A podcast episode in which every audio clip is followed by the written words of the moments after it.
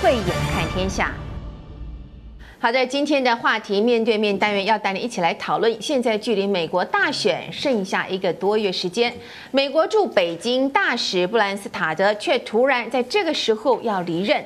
川普到底想要干什么呢？中国大陆又应该要如何来接招？而美国国务院的第三把手刺青克拉奇快闪台湾四十八小时，从高调到低调，一改行程又不公开了，背后真的是因为中国大陆在施压吗？但是川普政府还是被披露，他要加码对台七项军售。对台海的局势加油添火，而川普选情告急，就连美国历史最悠久的美国科学人杂志都打破了中立，公开支持拜登。而知名的皮尤研究中心民调，在强国领袖的信心指数当中，川普在六大国当中是垫底的，信心指数比大陆领导人习近平还要低。川普真的要和白宫说再见了吗？今天的节目就邀请到了正大国关中心的研究员严正声严教授，还有军情与航空网站的主编施孝玮施老师再度来到节目当中，和我们一起来做讨论哦。现在美国大选是剩下一个多月时间，那么美中呢在七月底互关了总领事馆之后，美国国务卿蓬佩奥在十四号的清晨就突然之间推文。诶，他感谢美国驻北京大使布兰斯塔德过去三年多对于美中关系做出的贡献，而美国驻中国大使馆的微博也公布了这个布兰斯塔德，他即将在十月初就要离任的声明。那么美国大使竟然突然之间提前离任，而且事先完全没有知会中国大陆，结果消息一出，国际上都非非常的错愕嘛。我们看到这个大陆外交部的发言人就回应说，美国大使离任的消息。的已经是注意到了啊，美方所发布的有关推特的文章，但是还没有收到布兰斯塔德将卸任的通知。首先请教严教授，大陆外交部现在这个说法透了什么样的讯息？那么川普政府到底是在想什么？为什么一个堂堂的美国大使这么重要的职位，北驻北京大使要离任了，却事先都没有经过正常的外交程序的告知？他是要修理中国大陆吗？因为先前这位大使据说他有投书《人民日报》，但是没有被刊登出来。out 是不是因为这个原因就闪电离任呢？那我觉得，当然投书《人民日报》这篇文章对大陆的民主人权啊是有一些批判哦。那可能对大陆来讲，他是不能接受的。这个我们不同的体制。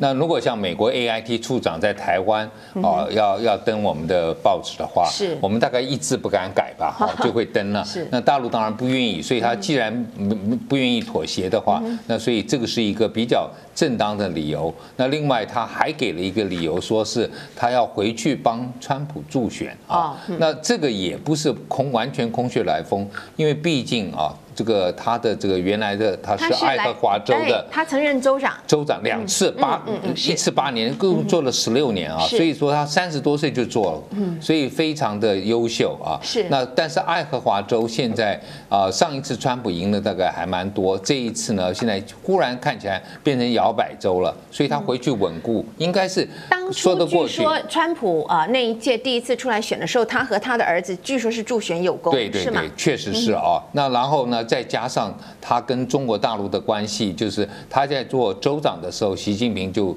去过爱荷华州见过。那第二次习近平再去爱荷华州的时候，是国家副主席啊。那那个时候他们再再一次碰面，所以大家都觉得说，哎，这他是一个老朋友。那派驻北京，对北京来讲也觉得很有面子，这是中国的朋友。那对对川普来讲，哎，这是一个很重要的位置，特别是美国很希望能够跟大陆谈成所谓的农业农。农产品的方面的，那他又很在这个这个 Branstad 很在乎农产品，是是是，所以我觉得他过去三年来做的这个事情，其实已经也达成了相当大的一个阶段性任务。阶段性任务就是说，呃，美国的农民，包括他这次要离职的时候，爱荷华州啊的副州长，原来这州长原来做过他的副州长，也特别感谢他对美国的。对爱荷华州对美国的农民所做出的贡献，毕竟啊，就是在农产品这一方面，还是让他做到了很多。可是呢，我们知道美国现在跟大陆的冲突，不是只有农产农产品购买就可以解决的，而是包括了各样的高科技的这种。呃新的五 G 的等等的论战，所以看起来。他阶段性任务啊已经达成，嗯、那不应该再让他留在那里面对这种科技的对抗。大家都知道，川普在二零一七年是让这个布兰斯塔德来出任这个驻华大使，其实就是看中他跟啊国呃大陆国家主席习近平这么过去有段这样深厚的这个交情跟关系嘛啊。那么因此呢，川普总统当初也成了在中共十九大之后第一个访问北京的外国元首哦。那么现在离美国大选剩下一个多月的时间，却有在这样。这种关键时刻，这么重要的大事却提前离任了，而且还没有告知北京，这是川普要向大陆释放什么讯息吗？有消息说，这个其实川普哎说是要这个布莱斯塔德回去帮他助选，您觉得有说服力吗？布莱斯塔德啊，我们知道他第一，他当然因为跟啊习这个关那个关系啊那个渊源非常的深。第二，其实啊，他本身在美国这种政界啊，他其实本身募款。哦，他去就是为那个募款啊，然后以及呢啊寻求啊这些企业啊或者说什么这种支持的这个力量很强。因为二零一六年啊，川普在竞选的时候，那个布兰斯塔德就给了他非常多的帮助，而且可以说啊是那个川普总统的这个呃呃政治现金啊这个吸吸引人啊，就是说哎他找了很多的政那个啊企业去啊赞助这个川普竞选这个总统。所以在这个情况下，如果现在。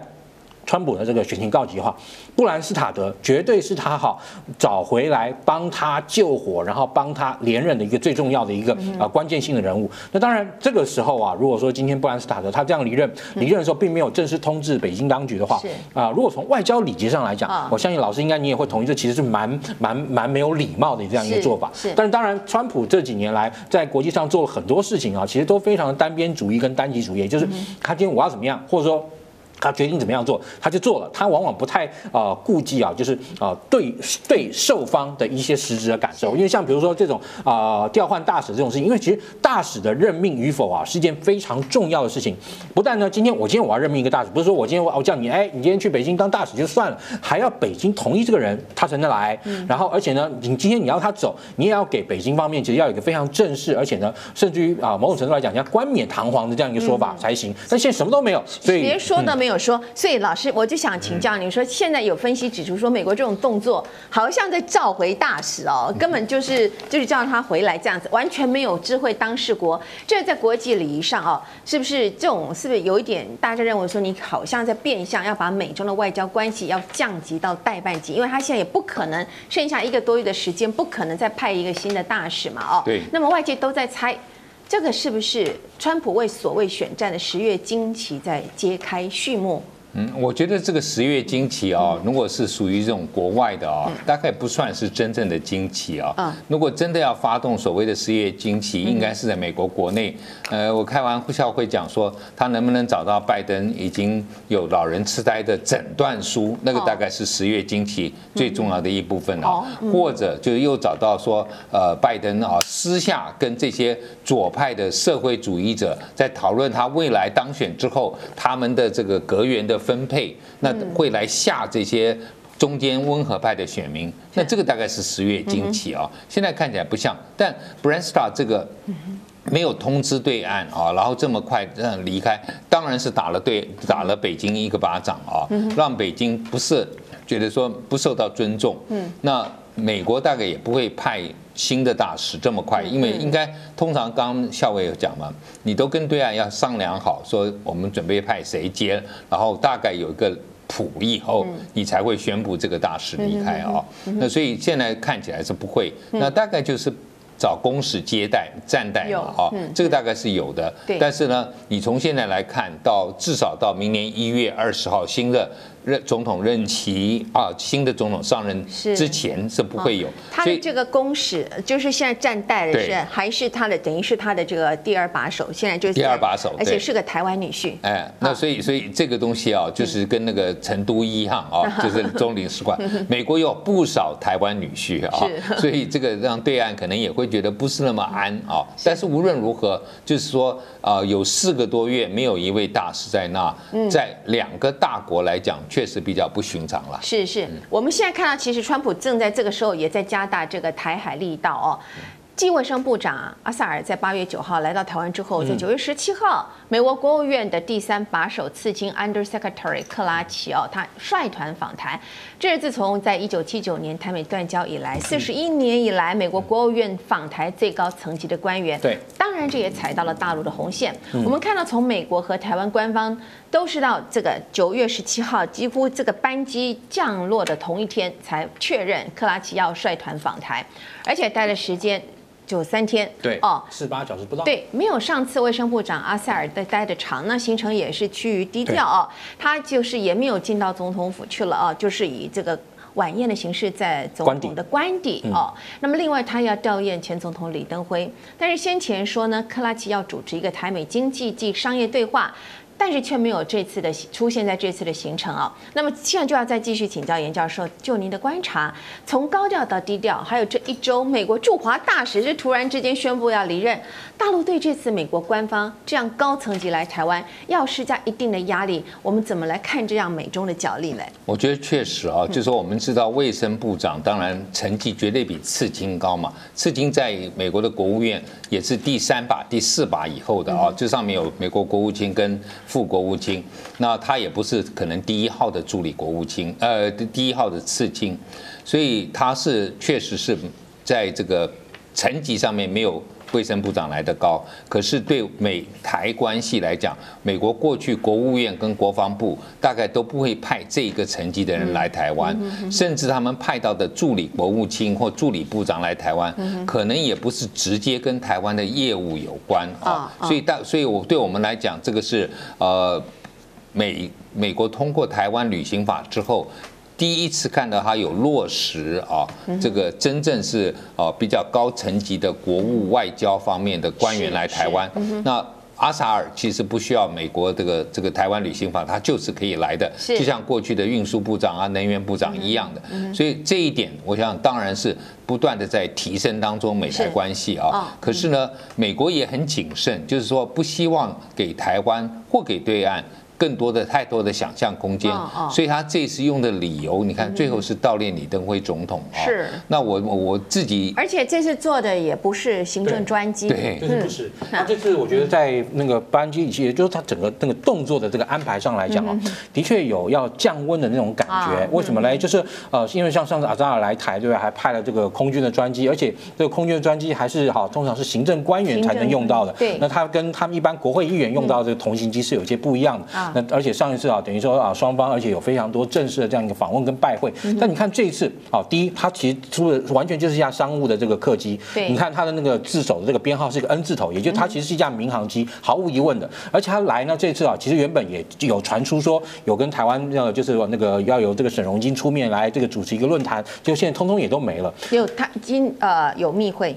对这，当然，但是沈荣金跟这个王美花部长，对，但我的意思就是说，没有像上次那么的公开，然后那么的公开那样一个像那个 forum 或 seminar 这样一个并那个情况并没有。那所以就是说，这次看得出来，美方他其实是有心哈，就是说哦，不要让这一次的这个情况弄得像上次啊那么沸沸扬扬的那样一个感。就在这个呃克拉奇确定十七号会来访问台湾的时候呢，路透社马上就独家就曝光了，美国计划要军售台湾，包括了水雷啦、陆射鱼叉、反舰。导弹、多管火箭系统等等，还有无人机，总共有七项武器系统，一口气对台湾出售七项武器，就是要建设所谓的台呃堡垒台湾哦，Fortress Taiwan 哦。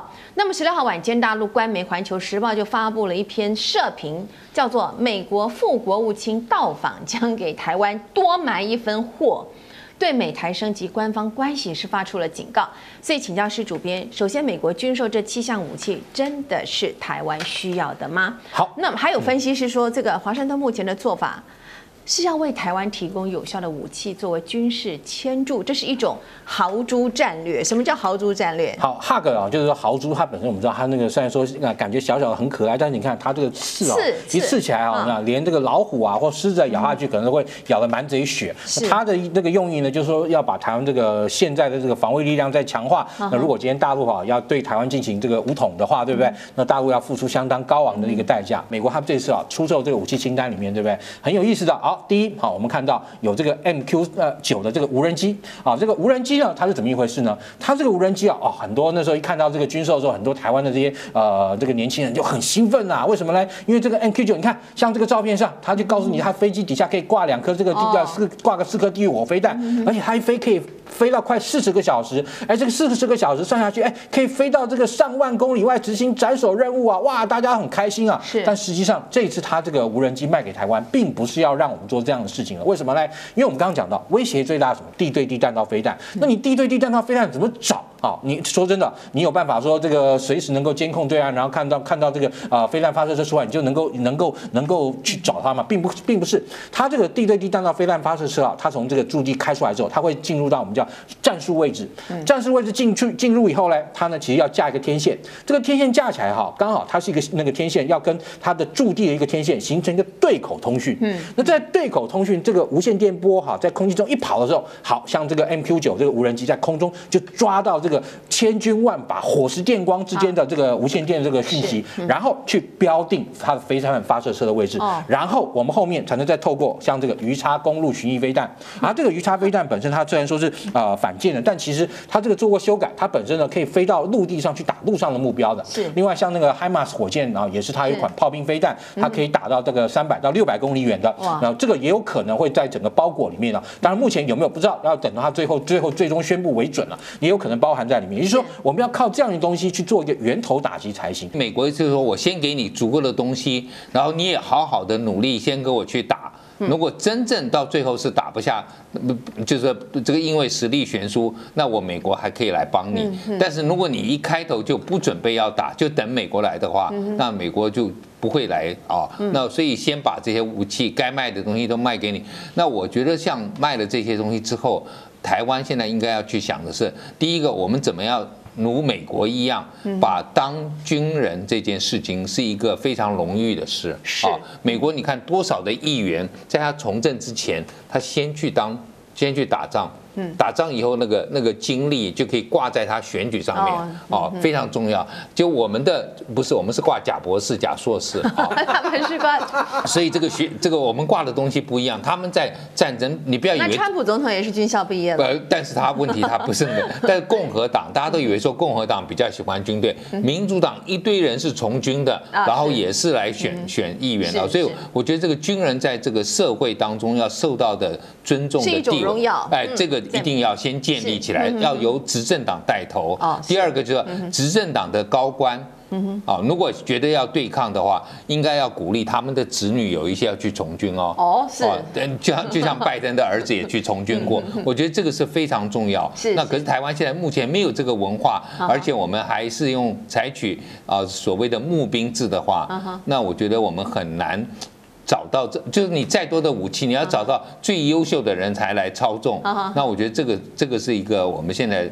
比较大的一个落差吧。是好，那么现在川普呢，在台海动作频频，大陆当然绝对不可能坐以待毙。解放军东部战区就官方微博就发布了夜间模拟测这个试射东风十一飞弹哦这样的一消息。还有在本周台湾的汉光演习兵棋推演之际，大陆在十五号也从黄海海上就成功发射了长征十一号这个运载火箭，以就还有一箭九星的方式哦。等一下，这个主编给我们解释一下，发射了吉林一号。高分卫星，但是有网友议论说，哎，这是 China 航天在微博发文说，长征十一号会飞越台湾岛上空，还附上了一个偷笑的一个表情符号哦，说这是挑衅。那请问施主编，这样的发射轨迹是正常的吗？还是不正常的？好，这重点是大陆展现了海上发射的可靠性嘛？好吧。同时，他也就是要告诉大家说，哎，展示了解放军是拥有载运多弹头洲际弹道飞弹这样的实力。好，当然，首先啊，要说拿这个多弹头的洲际弹道飞弹来修理台湾，那真的是杀鸡用牛刀了啊。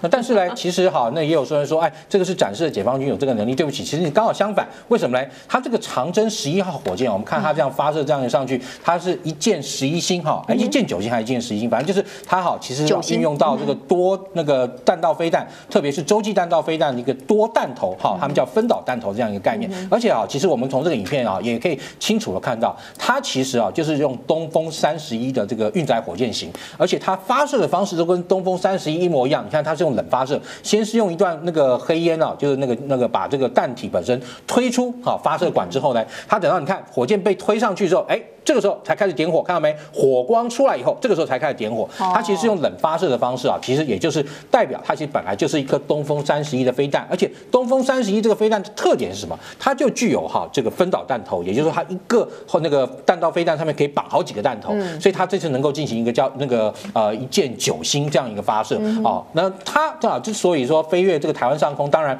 也因为啊就是说它在进行海上发射，另外还有一个它这个呃高分卫星，它其实本身是一个低轨道卫星，它这个东西。其实某种程度来讲，在卫星上来说，它可以算是一种消耗品啊。什么叫消耗品呢？它发射之后啊，在地球轨道上运行的时间不长，而且它是属于一个低轨道的卫星啊。用了之后啊，没没个几年之后，它是寿限到就掉下来。那之后到时候它可以再用这个东风这个啊，就是这个长征十一再版来发射。那为什么要经过台湾上空呢？当然可能会跟它要预定进入轨道的位置有关。那其实你看，它这次啊动用到这个海海上发射，因为海上发射跟陆上发射有很多不一样的条件跟啊这个情况，所以它这次啊刻意用海上发射来进行啊一些相关的这个测试以及验证。那另外哈，这个啊大陆的这个发射这个卫星啊，从台湾上空飞过，其实也不是第一回了。那过去哈两岸关关系还不错的时候呢，基本上来讲，他也不会去刻意强调。其实真的是他过去有从那个呃四川的西昌发射这个卫星，而且是高轨道的这个卫星，发射出去就从台湾上空过去啊。因为你看它你正常来讲哈，发射那个卫星一般一般是要往东边打。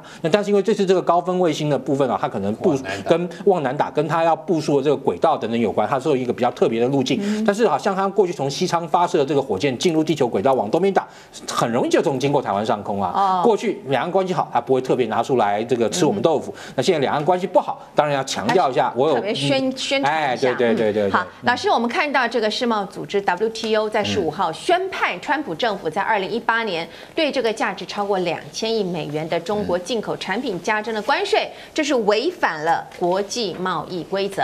那么这也是 WTO 首次就川普政府对各国所课征的关税做出一个不利的裁定，但是川普马上就反击说，WTO 这样的一个举动，形同要让大陆逍遥法外。他同时还要扬言要对 WTO 做一些事哦，他说我 I gonna do something，OK。而中国商务部则回应说，对 WTO 做出的这样的公正的裁决表示赞赏，还说美方单边主义和贸易啊保护主义的做法是错误了。老师请教您怎么看？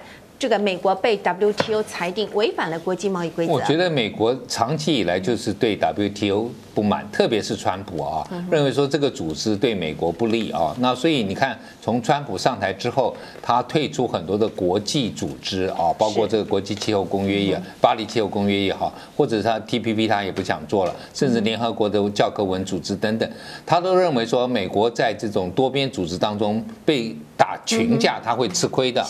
所以这一次刚好又给他一个很好的借口，就是说他大概如果还连任的话，美国也要退出 WTO 了啊。就是因为美国他现在，我我我们看美国就是说，呃，为什么大家都要？怕他三分，让他三分，因为美国的是全世界最大的消费市场啊，买任何东西，你只要想卖东西到美国去，那个消费力是最高的，所以中国大陆即使有再大的国内市场，他也不敢轻忽美国的市场。是，所以美国把他的市场当做一个武器啊。是，我我如果说我们用川普的话，就是 weaponization。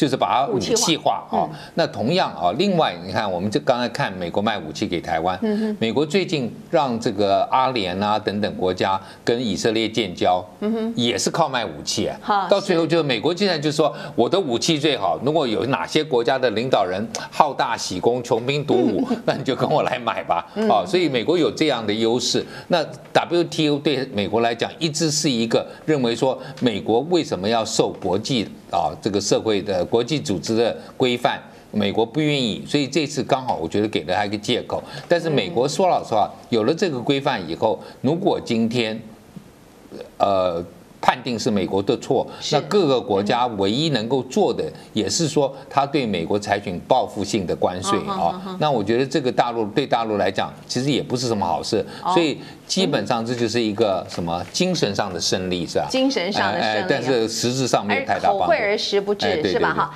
老师现在距离大选四十多天，美国历史最悠久的科普杂志。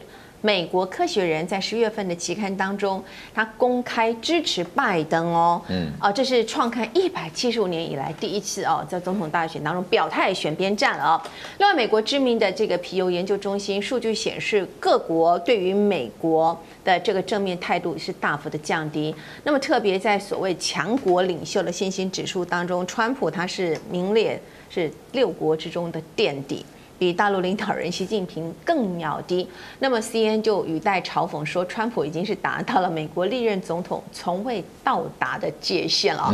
颜教授，虽然目前川普在民调上好像据说他有慢慢在追上拜登，但是他个人是非常个人化的行事的作风哦，行事的风格之下，他带领美国在已经在美这个国际上看到美国的影响力在日益下滑吗？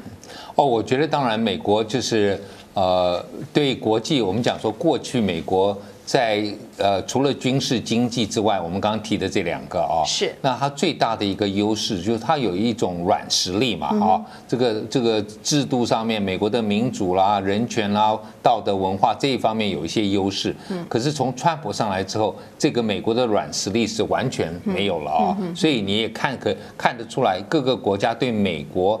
的认知啊，已经排在很后面了，嗯包括特别是川普啊。那刚刚你提到这个 Scientific America 这个美国这个科学杂志啊，那真的确实是这个科学人。如果我们来看，呃，碰到你这样的一个总统，是完全不相信 science 啊，不相信科学。比如说，呃，当当大家碰到 coronavirus 的时候，他说，哎，等过一阵子天气就会热了。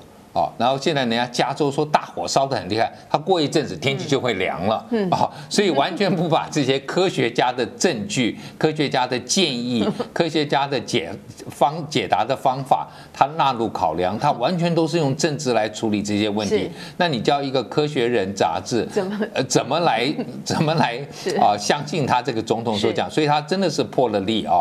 那刚好拜登也讲，他说我相信科学嘛，嗯啊，我我也相信这些啊专家们所。做的一些推荐，那可是从川普的角度，他说他认为我这个民粹的操纵就是要反科学啊，因为他有特别，我们知道美国有很多这个基督教基本教义派啊，甚至一些牧师都是反科学，就是说他们觉得说啊，你们要我们隔离不能聚会，他说但上帝要我们聚会啊，所以就很多这种他的追随者。就是还是盲盲目的相信，甚至我们看到最近有人访问他在第二次去这个 Nevada 造势的时候，是。啊，访问这个当地人说，你你你你为什么不戴口罩？不，他说没有这个 coronavirus 这回事，这个是假的。哦，所以你就可以看到他的追随者啊，盲目的跟随他。那我觉得这个对美国一个长期以科学。领先傲步全球的国家来讲，碰到这个总统，美国的科学可能真的会不断的退步。特别美国现在的基础科学还完全靠川普所歧视的亚裔啊，跟东欧裔在撑。那如果你今天这样态度，我觉得美国的白人又不相信科学化，那对美国未来啊科学的这个领先会啊实在是蛮堪虑的了。是的，我们还是值得大家继续啊持续的关注下去啊。那么以上就是今天的慧眼看天下。未来还有更多重要的国际局势消息以及背后的内幕角力，也请您持续的锁定。同时，也欢迎您上 YouTube 的网站订阅以及分享。我是黄宝慧，我们下周同一时间再会了。